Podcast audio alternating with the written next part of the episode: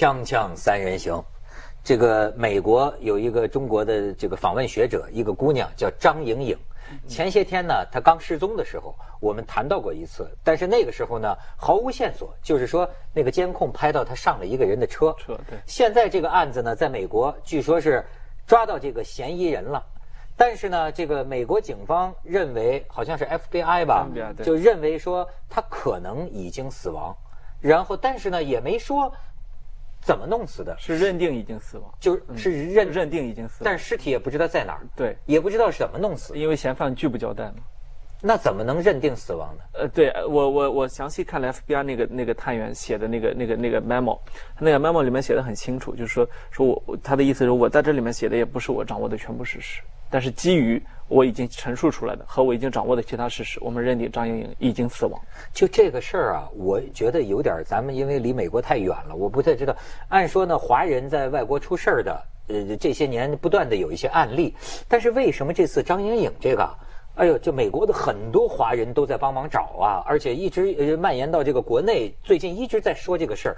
为什么这件事闹得这么大？它是这两年华人的这个意识觉醒。其实不光是张莹莹，之前那个我们那个梁彼得案，就那个那个警察嘛，是吧？华人也站出来说是我，你为什么白人警察可以不处理？为什么一定要处理我们华人警察？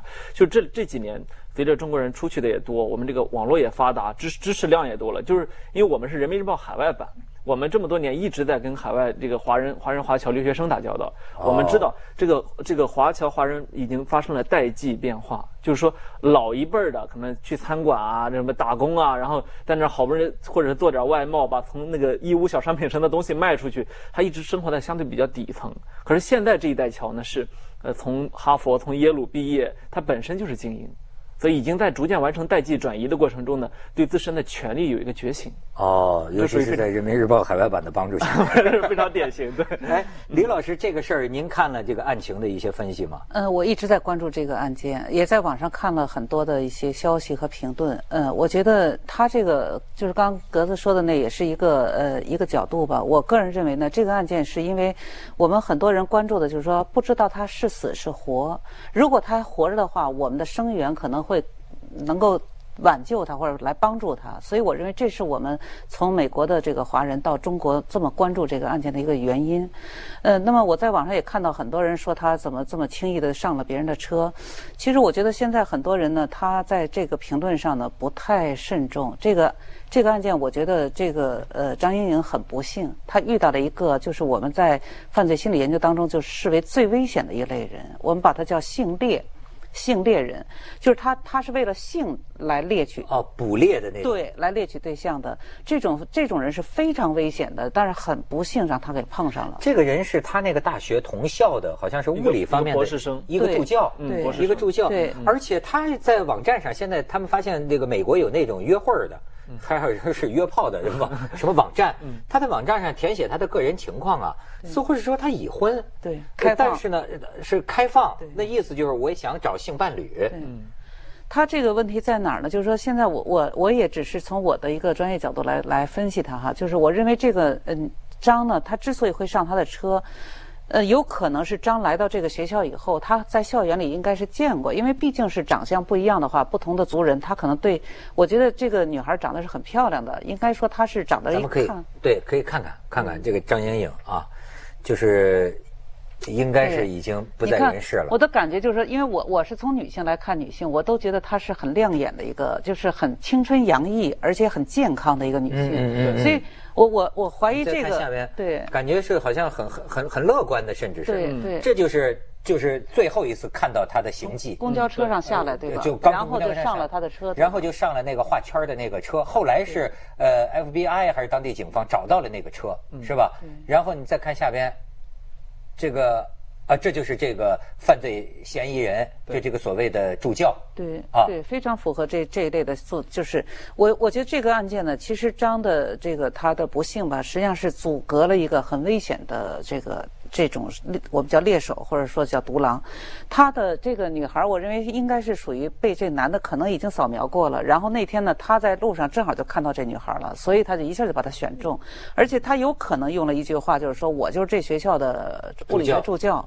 所以我认为这才是这个女孩能上车，因为她觉得是本校的。当然，这个是我现在没有根据的，但是我认为有根据的。您分析一点没错。今天第二次开庭的时候，已经明确的说，这个这个人已经观察过这个的，是是是这个观察过这个张莹颖很久，并且认为他他是一个理想型对象。所以这还是我的专业给我的一个判断，就是我当时认为这个张莹颖不会随便上车的，她一定是给她了一个信任感，而这个信任感最大的可能性就是我是你同事，而且我就在这学校工作。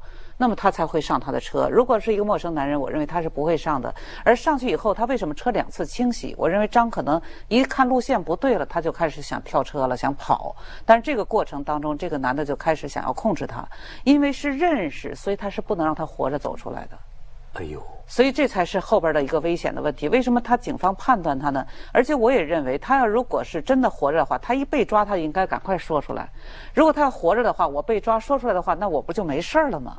对吧？他减轻他为什么不说话呢？显然这人已经不在了。所以我认为联邦他们得出这个结论也是有一定的。当然，他可能还有在车上发现的一些这个痕迹物证，以及在他家中的一些，包括他的录音当中。按照您这个推测，这个人他是第一次干这个事儿？我认为他是应该是第一次。呃，今天的那个那个公布的说他已经有了第二个阶第二个目标，就是他也他也透露过他有新目标了。因为什么呢？因为他从四月份开始在这些网站浏览。这是第一个信息，然后这是他第一个做的目标，对吧？然后第二个呢？你看他让这女孩上车的时候，他还是没有经验的。此外，他会在录音当中跟别人谈这个话，这都说明什么？说明他不是一个老练的杀手。对，就所以说，现在咱们这个国内有些人不太了解，就是说，呃，一度也在批评说美国警方怎么办事效率这么低，早就怀疑这个人了，为什么好像还要放他在外面？但是也有人说。说是正是因为放他在外面啊，才监听到了他跟别他跟警察一开始不承认，然后他是跟什么朋友跟什么打电话说我绑架了一个什么人，有一段音频，哎，有段音频被监听到，这才把他给拿了。所以我就觉得我们其实很多网友不懂什么叫依法治国，这个依 是真的，我们只有领导明白。我们老提这个词儿，其实人家人家这个严格的，你如果去看 FBI 那个 memo，严格的按程序每天都在都在侦破，而且他是在警察的监控范围内是跑不了的。我们现在比较倾向于，一旦发生一个什么什么事儿，全民都关注，我们警察必须当天得破案，啊，或者说给外国人丢了一自行车，我们当天就得找得着。就是舆论对于公检法的干涉太大，我们习惯了这样。这个问题吧，其实我是觉得这么看的，就是说，嗯，就跟有很多东西都是双刃剑。双刃剑就是什么呢？你你要是顾了那头呢，可能这头就得牺牲；你要顾了这头呢，那头就得牺牲。其实法律操作也是这样，就是警察有时候我们觉得可能中国警察总经常怎么样哈，他实际上说这个作为警察，他的职责是能救一个救一个，可是作为法庭呢，他是能不错一个就不错一个，就是不要判错。所以法律呢是无罪推定，但是在警察的心目当中呢，他没有无罪，因为什么呢？就是说任何人都可能是罪犯。所以他在怀疑的一个阶段，任何人都会怀疑，只不过就是操作上，比如美国，他在那个九幺幺事件之前，他特别注重隐私，对吧？但九幺幺之后，他们法律就明确了，要要要缩小个人的隐私的这个范围，然后来扩大这个这个侦侦查。所以我觉得，在在有的时候，你比如说美国在不冤枉这个人的过程当中，他的法律特别好。但是你看，像这种这种情况下，就是说我明明知道他可能还生存，我可能抓紧点就能把他救出来。可是他这个程序问题反反而让你产生了一个阻隔。这个当时，所以我觉得这是双刃的。但但其实美国并不认为美国警方还是第一时间去去查看了这个嫌犯的房间的。第三天，对，他是曾经好像说他那个家呀，离他上车的地方也就十分钟车程。嗯，他有没有把这个张莹莹就怀疑了？张莹莹关到他的家里过？这个谁谁也不知道，现在不知道这个谁也谁也不知道，因现在就有一个怀疑，因为这个张颖这个案子是联邦要提起起诉的，所以这个还是有可能照着一级谋杀来来去起诉。但是在我来看，当时我觉得这种事情，如果当时一旦怀疑的话，只要有警犬闻一下车或者闻一下这个张颖的遗物。他至少警犬是可以带一些方向的，所以所以所以您看那个过程中，就是说他他详细写了，说哪一天得到了法院的授权，什么当天就就得到了什么去搜捕什么，就是说如果他没得到这个，他去的话，那根本这个这个案子到最后在美国你就根本判都判不成，对，因为他太讲究这个程序性。对，所以说他们就有那么一句话嘛，就是说。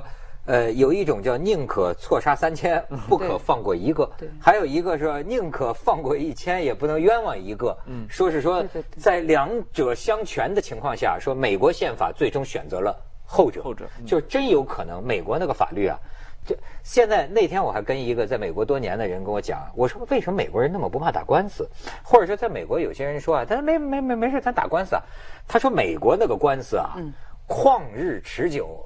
比如说咱有时候觉得明显说说这打官司输了怎么办？他说不怕输，一只要你有钱，你打多少年先打着呗。啊，这打着，而且最后往往也就是。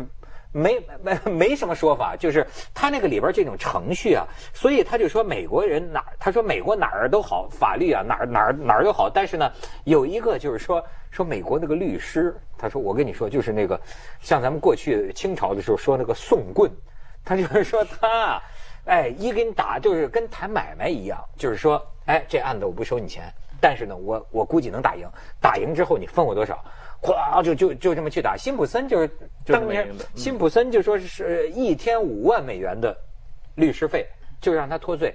所以他就说，在美国这种，你甚至于爱打官司到什么程度啊？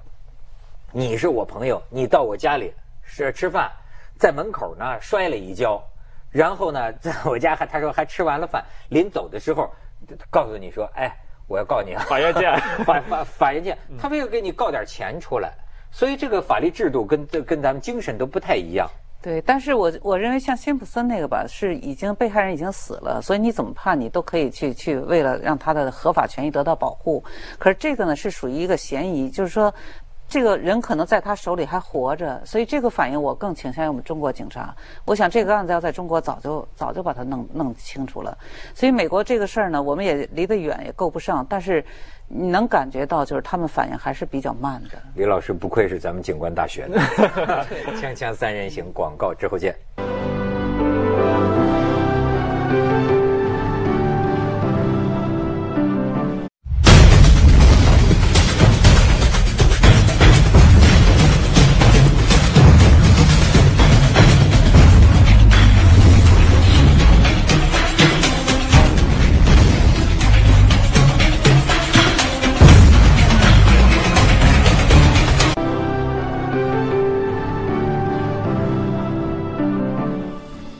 这个让咱们觉得可怕的，就是您刚才讲的这种独狼式的性猎人，您就认为他又是第一次，那何以一个人二十多岁的时候没干，三十多岁的时候突然有一天想起来要猎捕一个女人？嗯，他就是这种性猎的这种犯罪人吧，他大多数都是二十五岁之后。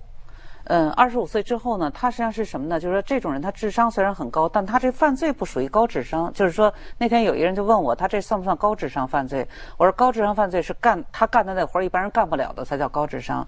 他呢不是，他是智商高，但他在作案的过程当中，他跟这智商没有关系，他是跟他的性有关。他这个性呢，我认为他可能是学物理的，就是说，他他。在这个智力上很高，但是他在其他方面，他可能觉得生活可能缺少乐趣，于是他会上网去看这些性的跟性有关的网。那么这性有关他不是讲了吗？他喜欢日本的一些这个风格哈。这日本的风格，对呀，女性她是属于很顺从的，而且各种各样，他可能就觉得这种性的东西做起来很有意思，于是他在这个过程当中就去想找亚裔的人。他就想找这么一个来实现这个，那么他要在做之前，他是有幻想的，也就是说，妄我们叫幻想，就是说怎么来做。如果我要遇到一个，我当我要能控制他，他要顺从的我，我会怎么样？他是有这个过程的。于是他需要去捕捕一个猎物。那您是不是怀疑，就是说他绑架了这个张莹颖之后有这个性虐待？对他本来是想做这个的，但是做没做成现在不知道。我弄不好，我觉得他没做成，这女的已经死了。今天的是那个庭审说他有有有激烈反抗，在他的房间里面。对，因为我们中国人，我们的观念，这个东西是很重要的。这个尤其贞洁，或者说女孩子会对很多女性，她在遇到犯罪，她都有一个反抗的，完全下意识的反抗。她不像有些女性觉得像这种事儿，那我只有顺从了，对吧？那么也就是说，我认为她可能在反抗过程当中，她就遇害。我一直觉得，就说这个杀人，你比如说对方这个女的，呃，这个反抗，这从来没杀过人的，很容易。很容易，它是一种什么呢？非常简单，因为就是人在什么情况下最容易被杀呢？就是你喊叫。当你只要喊叫的时候，任何一个人上来都是掐脖子，而这个地方只要一掐住，一会儿就没事你知道那个北京广播学院，就是中国传媒大学，嗯，是去年还是那什么就出过一个事儿嘛？嗯，就有个呃有个男学生，呃骗一个女孩子说要拍什么片子，对对对最后弄到一个地方，最后我看北京台那个法制节目都播，那男学生就是最后就强想想强奸这个女女学生反抗，就弄死了。那但是你看后来他们发现这个男学生呢。这个是呃原来在网上有时候就经常暴露一些，就是什么我杀了谁，我什么这种语言，就感觉是有这个倾向。对，但他这个倾向，实际上很多这种男性，他的目的仍然是一种性的行为，就是说他是通过一种暴力的性来得到一种满足，这这种人是非常危险的。就是我为什么讲性猎人呢？他猎物猎物，他这个物在他在他眼里就是个物，然后满足的是他的性。他为什么要猎呢？就是为什么会有暴力呢？是他要通过暴力，他才能达到兴奋。那我问您，比如说，假设说碰见这种啊，如果女性选择了这个顺从，他是不是完成了他的性目的之后，就就有可能放过这个女的？呃，难说，因为他在这个过程当中会有很多虐待性的，然后这女的会惨叫，在惨叫的过程呢，她在兴奋的同时，就是这个过程有可能虐待致死，哎呦，所以非常可怕的一类犯罪李罪。李老师很喜欢弗洛伊德的这个精神分析这这这一类的理论。呃，不是分析，是这个，这是一类犯罪，嗯它是一类，这我现在没用理论，它是一类一个一个类型，嗯非常危险的一个类型。我其实想往回倒推，就是说为什么这个张莹莹会上他的车的这个问题。嗯嗯我我那天就想到说，如果开车的是一个黑人男性，这个张莹莹很大的概率是你是你说他他是不上这个车的。他当时一个是在赶时间，你看那个 FBI 那个 memo 里面赶时间，另外一个其实我觉得是一个男性，而且是一个男性的博士，这个相对给了他一个安全感。就是说，我们我们我们其实经常是在打这个标签的，就像刚李老师说的，有有可能这个人也是在寻找一个亚裔的女性。这这两者的这个属于文化里面的互相判断来对上味儿了。他的这个年龄也对你，比如说我们谈到这类犯罪人，基本都在二十五岁之后。他你看二十七岁，也就是说，在美国吧，他他以前就这样。比如上世纪五十年代，他们就曾经这个联邦调查就有一个判断，说这个五千个没有破的案件，基本全是这类女性失踪、女人被害。他这个没有破的案件，大概就三十五个到五十个杀手。也就是说，如果你抓不着他，他会一而再、再而三作案。所以这个案件，这个张，因为我们华人的这种关注，导致警方的重视，然后把他最后找到了。这应该是非常大的一个贡献在哪儿呢？就是阻阻隔了这么一个非常可怕的人。他是一类犯罪人，他这个里头没有任何他一般要是开了头，对，只要没被发现，他就会做一而再再而三的做，而且他在这个做的过程当中，因为本身美国他的那种住宅方式都是独门独户。所以他很容易找一个地方，找一个地方以后呢，这种情况就是很多女性被控制，她会有的会控制一个星期，她才把你杀掉。他也有的是属于很快，有的就是刚才讲的，有的有的比较那个就是心脏稍微脆弱一点或者什么，很快就容易导致死亡。还有的一喊叫，就我说他这种去摁，拿枕头去闷你，那么这种情况都容易导致。所以这种这种非常危险。性猎人他是呃精神病吗？不是这种这种犯罪，在我们来看是最危险的一类。他是正常人。正常人，而且都是，而且这些人大多数都是有知识的人，包括像有些医生，有些是搞艺术的。其实也不光是美国白人才有，原来日本有一个人专门就喜欢欧洲女孩，当时旅游的去日本的三个女孩被他害嘛，也是这样嘛。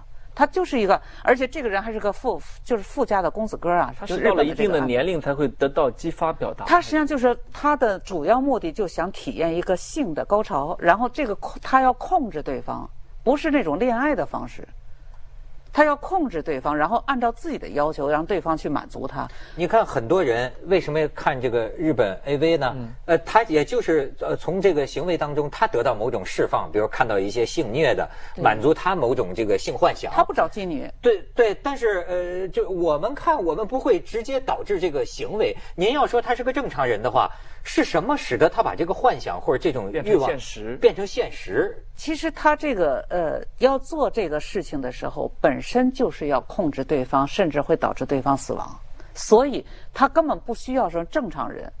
因为正常人他可以做一些特殊的问题，就是我以前在讲过这个问题，就是说我们说行为异常不等于人的异常。曾经我说过，这个行为异常不等于人的异常，为什么？也就是说，行为异常人就异常，这我们很多案子就好破了。我们破的抓那人都是特别正常的人，但他做那行为的时候就是异常，所以行为异常不等于人的异常。第二，人的异常不等于精神病人，也就是说，他可以异常，但他不是病人。你比如说，人喝大了，他那状态就属于异常，异常但他不是病人。嗯，他毒瘾发作的时候，他异常，但他不是病人。嗯，还有一些人格异常，他也不是精神病人，他也是异常。那您说，像我们说这个《沉默的羔羊》最有名的那个人，那个里边塑造的那个人物，是有真实基础吗？呃，会有这种吗？呃，应该是可以说一个人，比如说我对我对心理学研究到一定的程度了，然后我去作案，完全有这种可能。就是他那个，他是一个正常人，他正常到了精神神经病的程度。就这个这几种异常，实际上在心理当中是属于哪一类呢？是属于兴趣异常，就是只不过兴趣异常，比如有人喜欢蛇，有人喜欢虫子，对吧？但是他喜欢的是性，所以他只在这个问题异常，他其他都正常。但是他对犯罪成本没有一个正常的常识。他他认为他能够逃避这个侦查呀。那其实我们很多人都会有想法异常，我只不过现在的我们的监控已经很普及了，有的时候他犯罪人稍微不注意，他不知道哪儿有一个监控，但是呢，就是说作为犯罪人来讲，他认为他可以做的让你查不到。你看他洗车嘛，啊。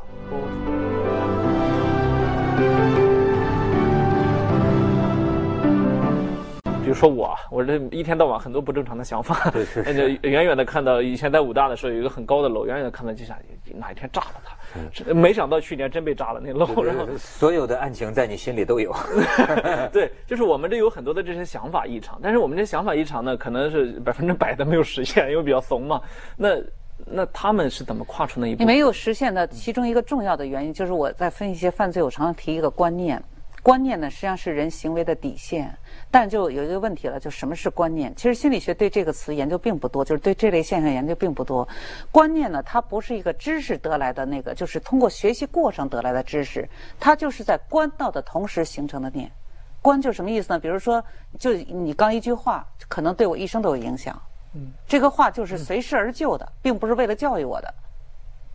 所以观念呢，它可以在饭桌上发生，可以在生活当中，父母的一个动作、一个一个眼神或者等等。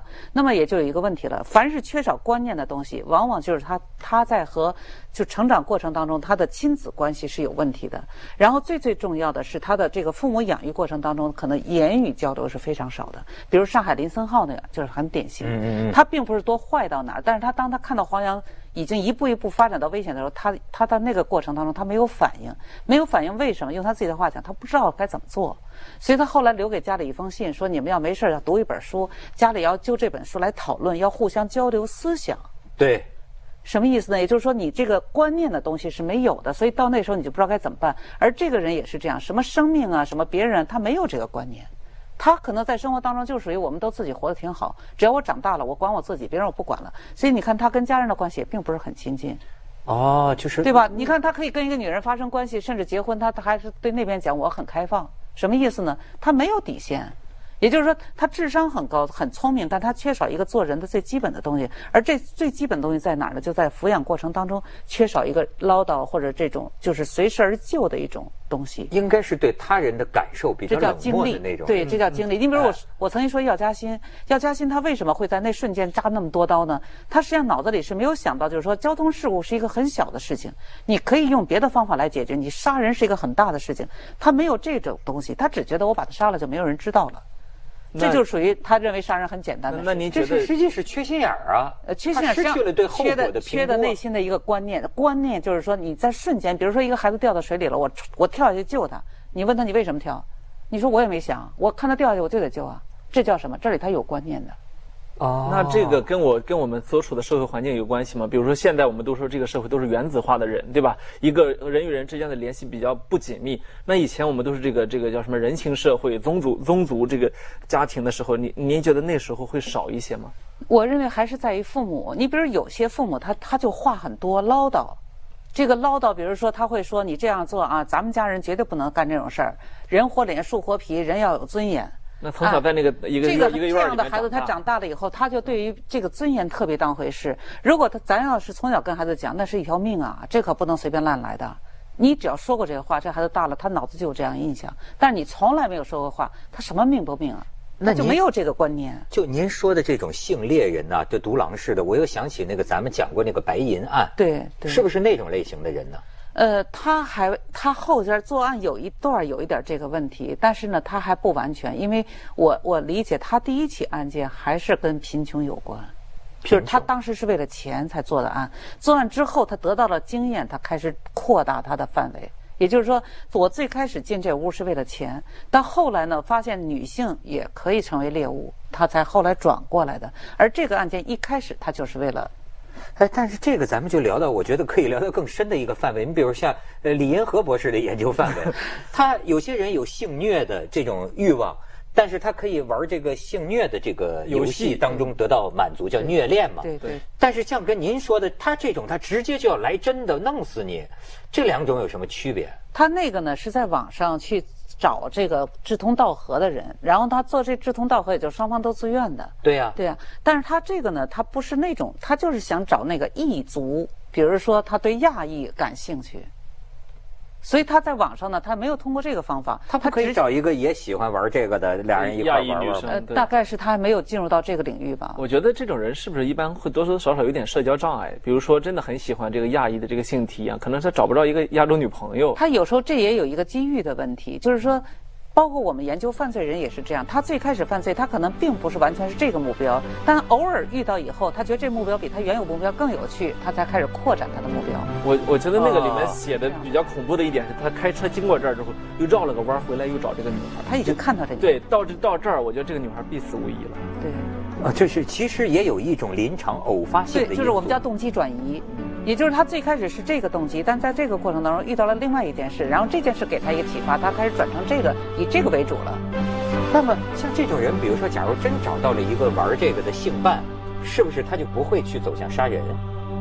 呃，这只能假设了。如果这张，假如说啊，他他是个就是在这方面就像妓女一样，他不在乎的话，他可能还死不了。